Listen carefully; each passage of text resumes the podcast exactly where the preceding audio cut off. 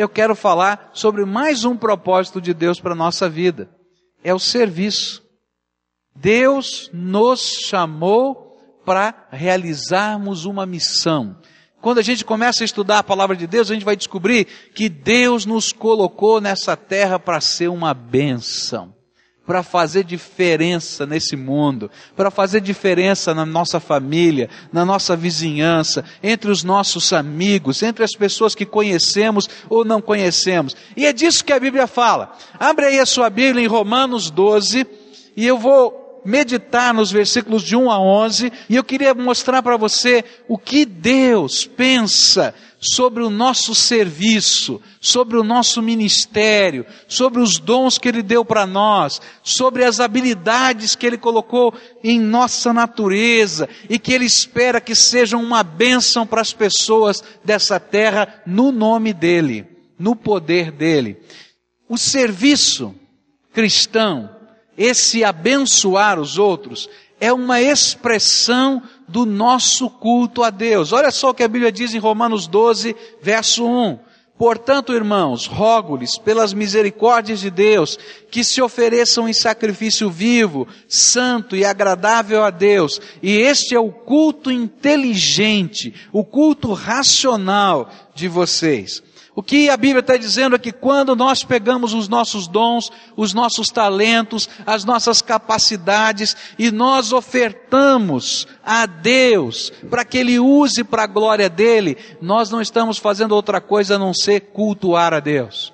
Você pode imaginar que quando você faz o bem para alguém e quando você abençoa alguém, quando você usa o seu talento de alguma maneira, você está glorificando a Deus.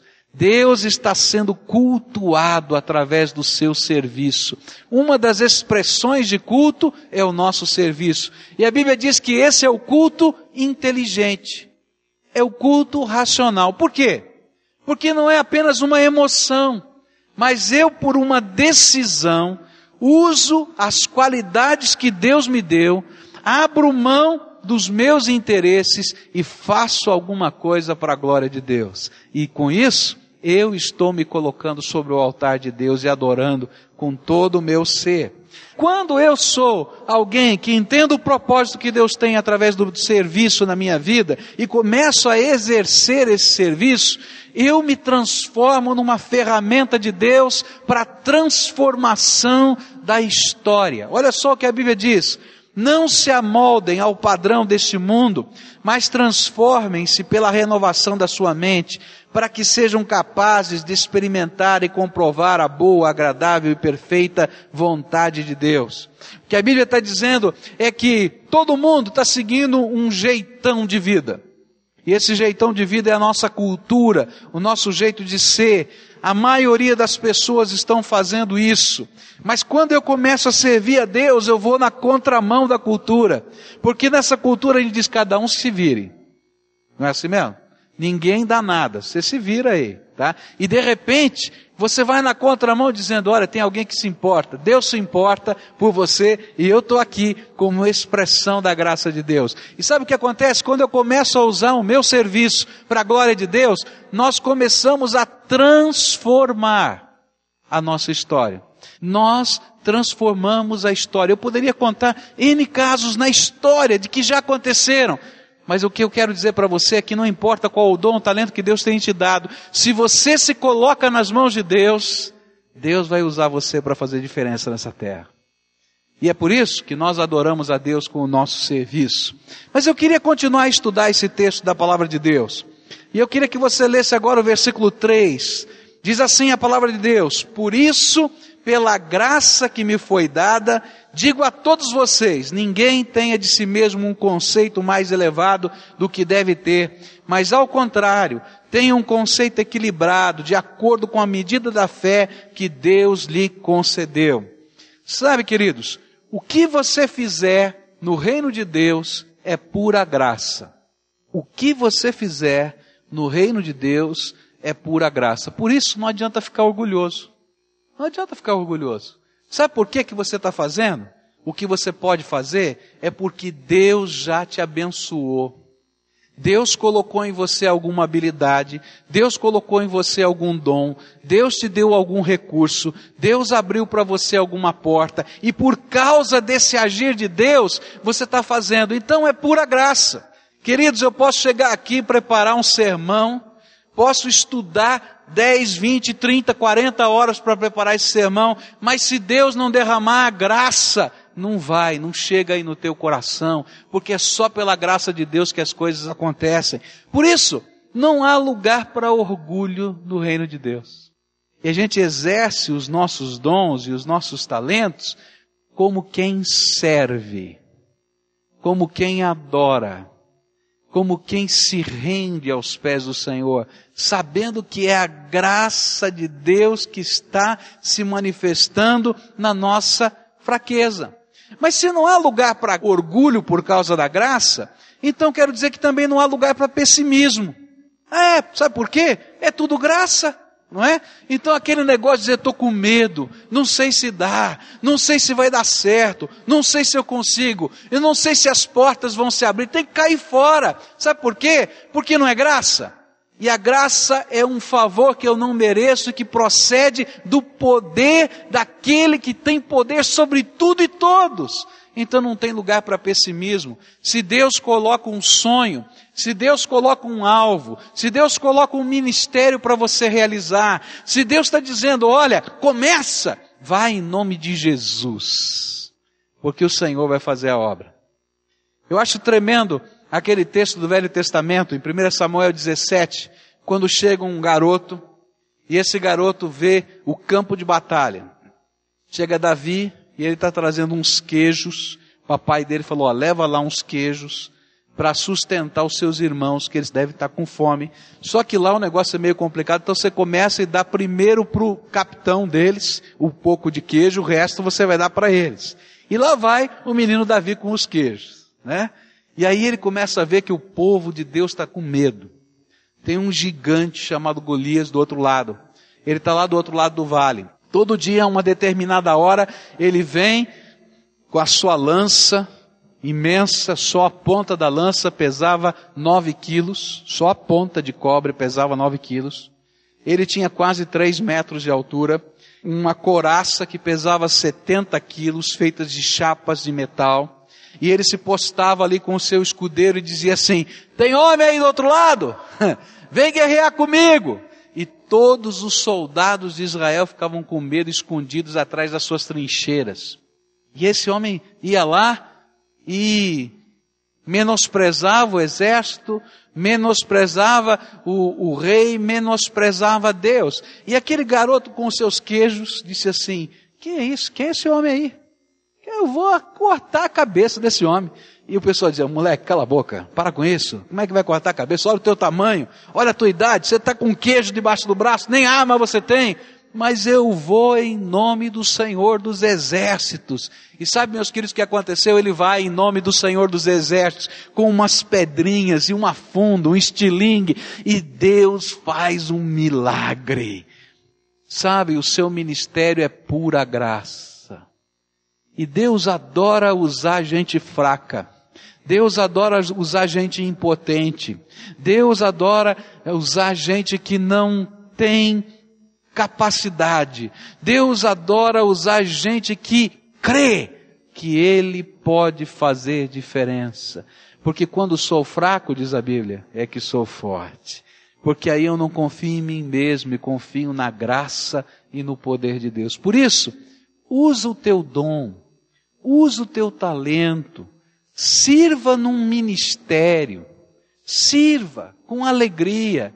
E não importa se você é grande ou pequeno, sabe ou não sabe, se disponha e você vai ver como Deus vai abrir as portas. E milagres de Deus vão acontecer simplesmente porque você crê no poder de Deus e que a graça de Deus vai guiar a sua vida. Então, Lembra disso. O seu ministério, o seu serviço no reino de Deus é pura graça. É graça de Deus.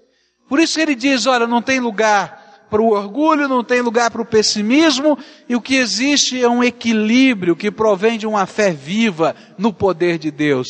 Se você crê em Deus, você pode fazer proezas, diz a Bíblia, pode fazer proezas em nome do Senhor dos Exércitos. Por isso, não despreze os sonhos.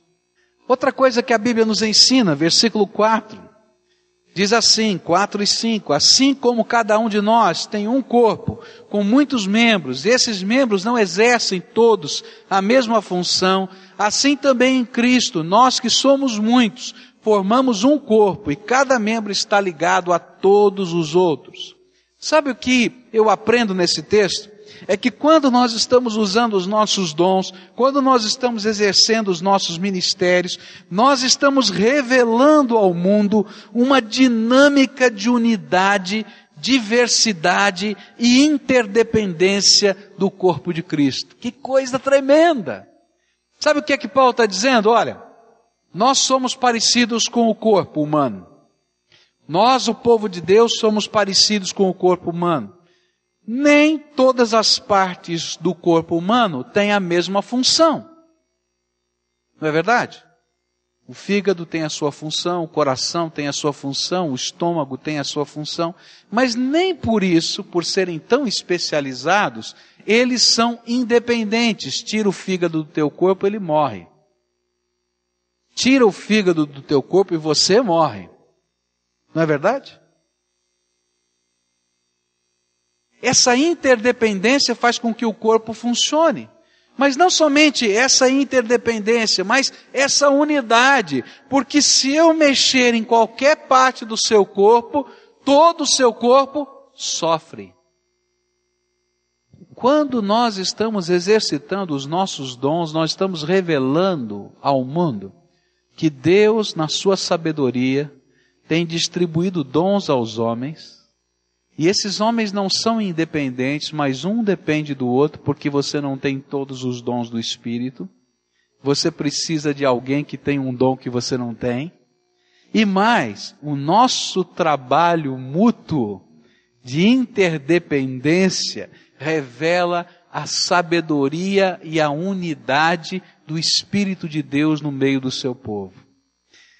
Eu acho tremendo como Deus trabalha. É gostoso a gente perceber Deus orquestrando as coisas. A gente vai fazendo alguma coisa, a gente vai tendo um sonho, a gente vai desenvolvendo um ministério, e de repente o Espírito de Deus vai na nossa frente e prepara todas as coisas. Algumas vezes a gente está aqui no culto, né, Marcílio? E a gente nem conversou. Ele nem sabe direito o que eu vou pregar. E de repente diz assim, por que, que você escolheu essa música? Por que, que veio assim? Olha, a graça de Deus foi na nossa frente e preparou tudo. E a gente percebe a unidade do Espírito de Deus orquestrando todas as coisas. Às vezes a gente está imaginando que vai ter uma grande batalha e uma grande dificuldade, e quando a gente chega no lugar, Deus já colocou alguém, e aquele alguém está lá esperando a gente para ser bênção. Sabe, quando a gente está exercendo os nossos dons e os nossos ministérios, nós estamos revelando ao mundo que Deus é soberano, tremendo, e que, apesar de nós não vivemos debaixo de um personalismo, o Espírito de Deus está dizendo: vem cá, meu filho, faz isso, agora é necessário aquilo, e Deus vai tocando os corações.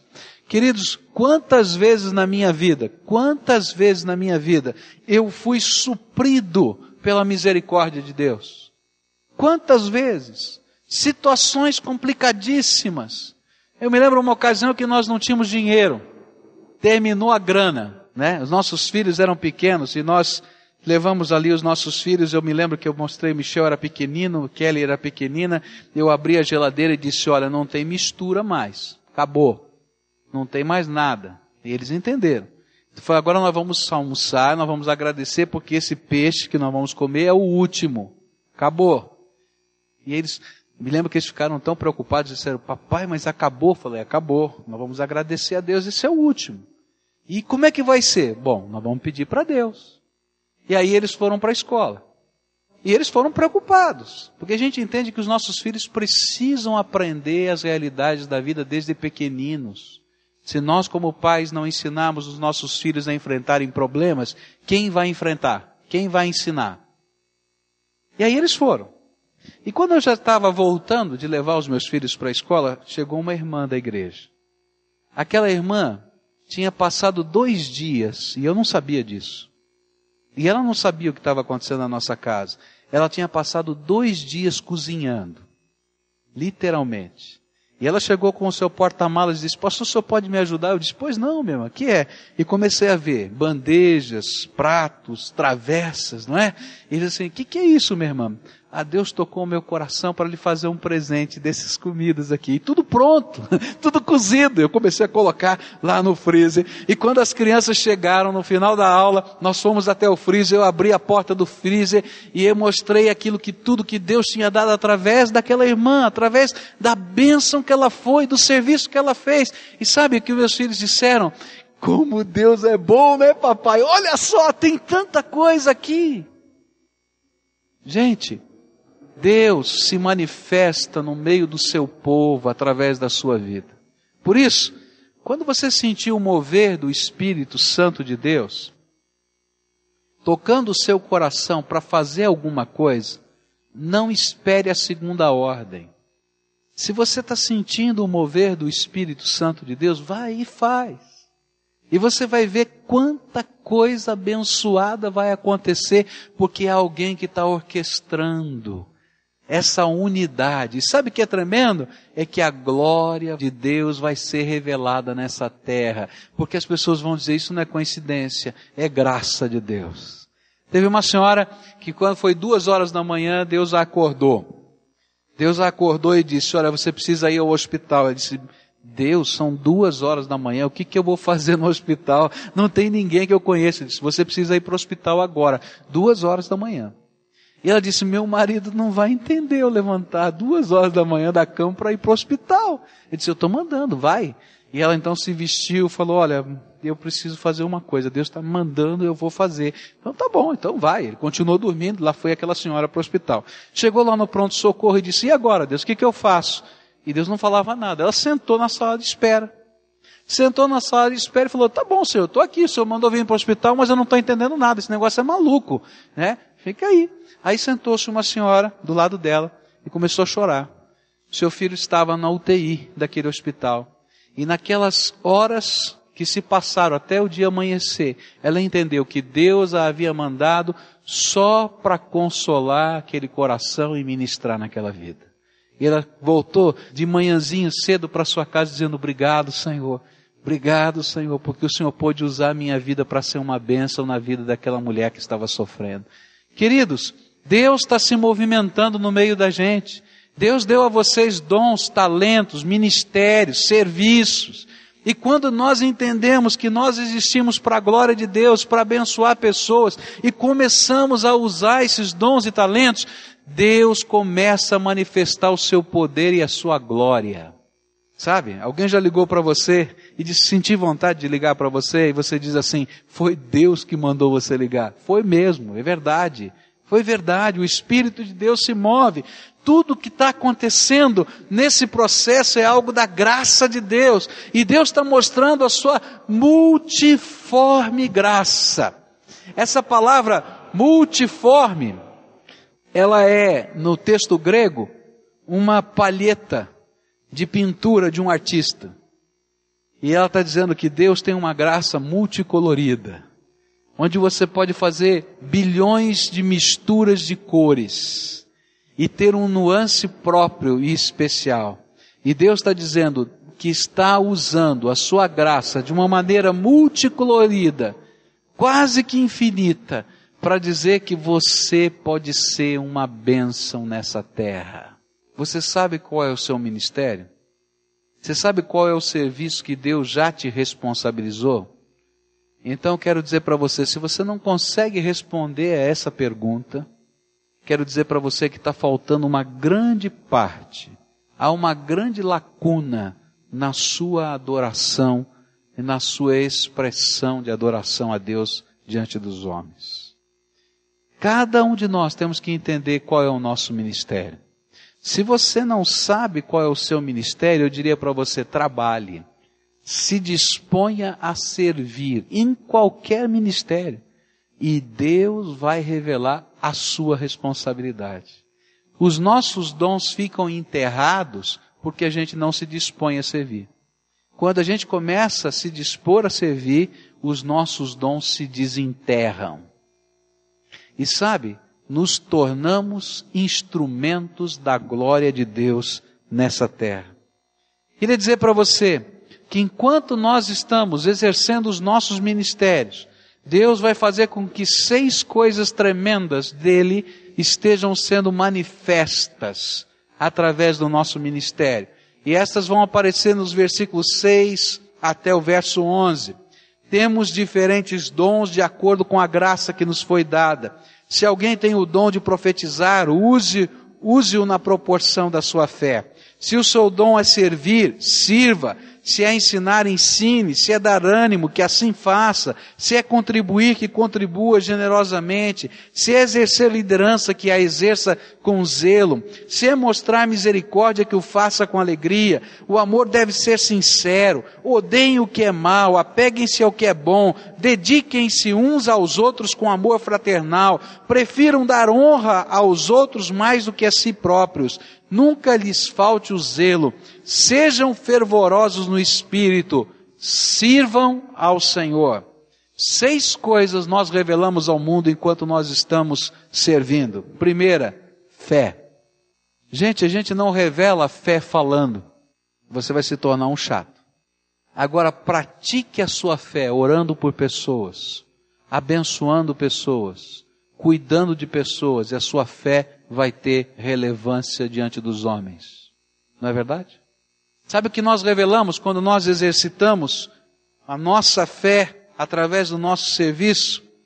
Quero dizer para você que nós revelamos a ação de Deus no meio dessa terra. Todo esse texto está dizendo: olha, se Deus te deu esse dom, então sirva fazendo, ajudando, agindo, Enquanto nós estamos fazendo isso, nós nos tornamos as mãos, os pés, os lábios do Senhor Jesus que abençoam as pessoas. Enquanto nós servimos, a nossa fé é revelada. Enquanto nós servimos, a ação de Deus se revela. Enquanto nós servimos, nós ensinamos um mundo, um desprendimento que o mundo não conhece. É, o mundo está preocupado com si mesmo. Cada um tem que se cuidar e se virar. Essa é a verdade. Pouco me importa o que está acontecendo com o outro, desde que não aconteça comigo. Na prática é isso que acontece. Mas quando a gente começa a viver esse serviço cristão, nós ensinamos uma nova maneira de viver esse mundo, em que as pessoas valem mais do que as coisas. E nós começamos a ensinar desprendimento. Nós nos tornamos desprendidos das coisas. Nós nos tornamos pessoas que usam as coisas, mas não são dominados pelas coisas. Tornamos alegres em servir com o que nós temos e colocar à disposição do reino de Deus as coisas que possuímos. Quanto mais nós nos dispomos e nós nos desprendemos, nós colocamos nas mãos de Deus o que Deus nos deu, mais Deus pode nos dar. Porque enquanto nós somos governados pelas coisas, as coisas se transformam quase que num Deus para nós. Então Deus tem que nos ensinar a sermos independentes delas. Então, o seu carro é para a glória de Deus. A sua casa tem que ser para a glória de Deus. A sua penetração na sociedade, a sua influência tem que ser para a glória de Deus. E quanto mais você fizer isso, mais Deus vai derramar graça. Que a gente vai ensinar um novo estilo de vida para as pessoas. Nós vamos ensinar para as pessoas e vamos revelar um tipo de compromisso que o mundo não conhece. Todo mundo acha que teme a Deus. Todo mundo se sente de alguma maneira adorador. São poucas as pessoas que dizem não adoro a Deus de jeito nenhum, não creio em Deus, pouquíssimas, especialmente no Brasil. Mas quando nós servimos, nós ensinamos de verdade o que significa adorar a Deus. Que adorar a Deus não é ter o título de uma religião, Não é ter a expressão de uma cultura ou de uma tradição, mas é um pacto, é um compromisso que envolve tudo na nossa vida e tudo para abençoar. E aí a nossa mensagem se torna tremendamente prática e tremendamente contagiante, porque há um zelo, há um compromisso, há um voto integral que envolve a nossa vida. E mais duas coisas nós revelamos enquanto servimos: a alegria. Não há coisa mais tremenda do que a gente ver o que Deus está fazendo. Nosso coração se enche de alegria. E saber que nós podemos cooperar com Deus em alguma coisinha, que alegria vem no nosso coração. E a última delas é amor, porque nós estamos revelando o amor de Deus de uma maneira prática. Por isso, o conselho do nosso texto está no versículo 11: Nunca lhes falte o zelo, sejam fervorosos no espírito, sirvam ao Senhor. Qual é o teu dom? Que Deus use o seu talento, que Deus use o seu dom, graça. Que Deus use o seu senso de responsabilidade para que essa cidade seja virada de ponta cabeça para a glória de Deus. Para aqueles meninos de rua saírem da rua, para aquelas pessoas que estão passando por qualquer tipo de necessidade A ou B, espiritual, emocional, física, sejam tocados pela graça. E sabe quem Deus vai usar? Você e eu. E nós vamos dizer, Senhor, o nosso culto inteligente é uma consagração da nossa vida para a tua glória.